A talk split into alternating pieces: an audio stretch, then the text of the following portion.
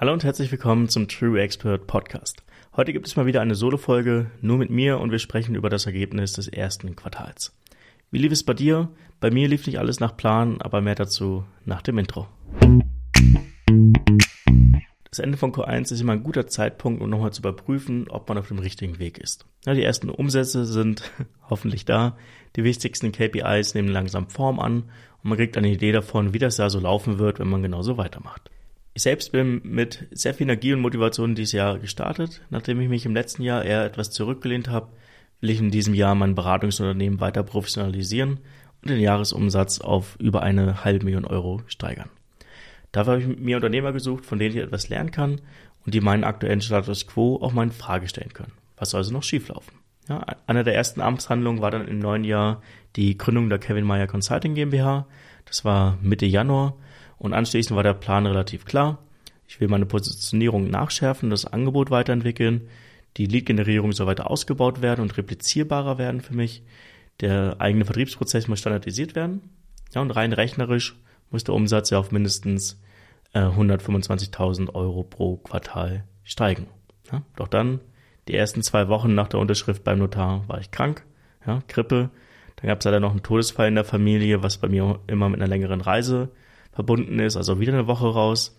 Anschließend musste ich natürlich die laufenden Projekte aufarbeiten, ja, wieder eine Woche weg. Zwei Wochen Urlaub waren in Q1 eh geplant und rechnen wir jetzt mal die ersten zwei Wochen vor der Gründung raus, hatte ich in Q1 vier normale Wochen, während denen ich zumindest Teilzeit am Unternehmen arbeiten konnte. Und das war natürlich viel zu wenig. Ja, aber was hast du jetzt davon? Du kannst das Leben nicht immer planen. Es wird immer Phasen geben, in denen dir das Leben Steine in den Weg wirft. Die Frage ist immer nur, wie du damit umgehst. Ja, ich habe versucht, das Beste daraus zu machen und bei mir war das Ergebnis hinten raus zum Glück noch einigermaßen zufriedenstellend. Ich konnte mein Angebot durch Kundenfeedback deutlich attraktiver gestalten. Die Positionierung ist geschärft. Das wirst du in der zukünftigen Marketingkommunikation hoffentlich auch wahrnehmen. Ich habe viel mehr Systematik in meinen Vertriebsprozess gebracht. Mein Umsatzziel konnte ich auch erreichen. Es gibt mir finanziellen Spielraum und Sicherheit für das rechtliche Jahr. Das Einzige, was nicht wirklich vorangegangen ist, ist die eigene Lead-Generierung. Hatte ich immer noch auf dem Niveau von 2022. Wenn ich aber mein Jahresziel gerade aus der Umsatzperspektive erreichen will, muss da noch deutlich mehr passieren. Also muss ich da auf jeden Fall in Q2 nochmal ran. Ja?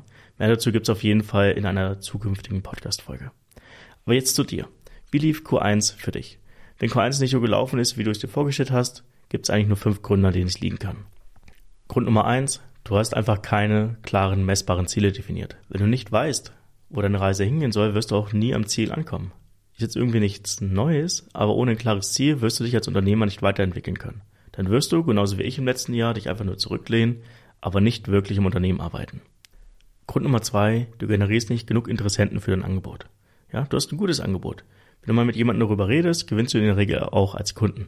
Aber du kriegst einfach nicht genug von diesen Wunschkunden an den Tisch. Ja, dann bist du nicht alleine. So geht's relativ vielen Unternehmern da draußen. Und genau hier kommt der Marketing ins Spiel. Gutes Marketing bringt dich als Unternehmer an den Tisch, ins Gespräch. Und nur wenn du genug Gespräche führst, kannst du auch genug Kunden gewinnen. Ja? Führst du nicht genug Gespräche, solltest du an deinem Marketing arbeiten. Grund Nummer drei, dein Angebot ist doch nicht so gut, wie du denkst. Ja, du bist zwar richtig gut in dem, was du tust, in deinem Fachgebiet, entsprechend gut bestückt ist auch deine Angebotspalette, aber ist es wirklich das, was deine Wunschkunden brauchen? Hast du sie mal gefragt? Ich meine das ehrlich. Hast du mal deine Wunschkunden gefragt, was sie sich von dir und von deinem Angebot wünschen, ja, welche Bestandteile für sie wichtig sind und so weiter. Wenn du viele Angebote schreibst und das nie angenommen wird oder nur wenige Angebote angenommen werden, solltest du das wirklich mal machen und dich mal mit deinen Wunschkunden hinsetzen und sie wirklich mal interviewen, ja, um zu lernen, was sie wirklich von dir brauchen. Grund Nummer vier, das Leben hat dir einfach einen Strich durch die Rechnung gemacht, wie das aussehen kann, habe ich dir, glaube ich, anhand meines ersten Quartals heute aufgezeigt. Und Grund Nummer fünf, Du führst viele Gespräche, aber es entstehen zu wenige Projekte daraus. Ja, du kennst das wahrscheinlich auch. Dein Gesprächspartner ist zwar begeistert von dem, was du erzählst, vielleicht kannst du ihm auch schon im Telefonat die ersten Probleme lösen, damit deine Kompetenz unter Beweis stellen, aber irgendwie entstehen daraus nie neue Projekte.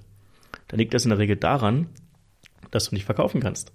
Wenn du verkaufst, musst du dafür sorgen, dass bei deinem Kunden eine Lücke entsteht, in die dein Angebot auch reinpasst.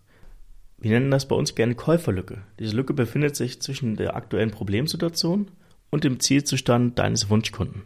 Erst wenn ein Interessent verstanden hat, dass dein Angebot in diese Lücke reinpasst, kann auch eine Kaufentscheidung treffen. Wenn Gespräche mit deinen Wunschkunden immer wieder im Sand verlaufen, hast du hier einfach keinen guten Job gemacht. Und nun die Frage an dich. Woran lag es bei dir? Ich kann dir bei vier von fünf Punkten unter die Arme greifen.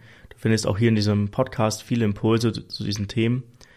Die Stolpersteine, die uns das Leben ab und zu den Weg werfen, ja, die habe ich auch noch nicht unter Kontrolle bekommen. Aber es hilft auch hier, erfahrungsgemäß einen Sparringspartner an der Seite zu haben, um auch hier die richtige Haltung zu bewahren. Also, wenn Q2 bei dir besser werden soll, lass uns sprechen. Schreib mir Kevin Meyer einfach auf LinkedIn oder kontaktiere mich über meine Webseite. Schön, dass du heute mit dabei warst und bis zum nächsten Mal.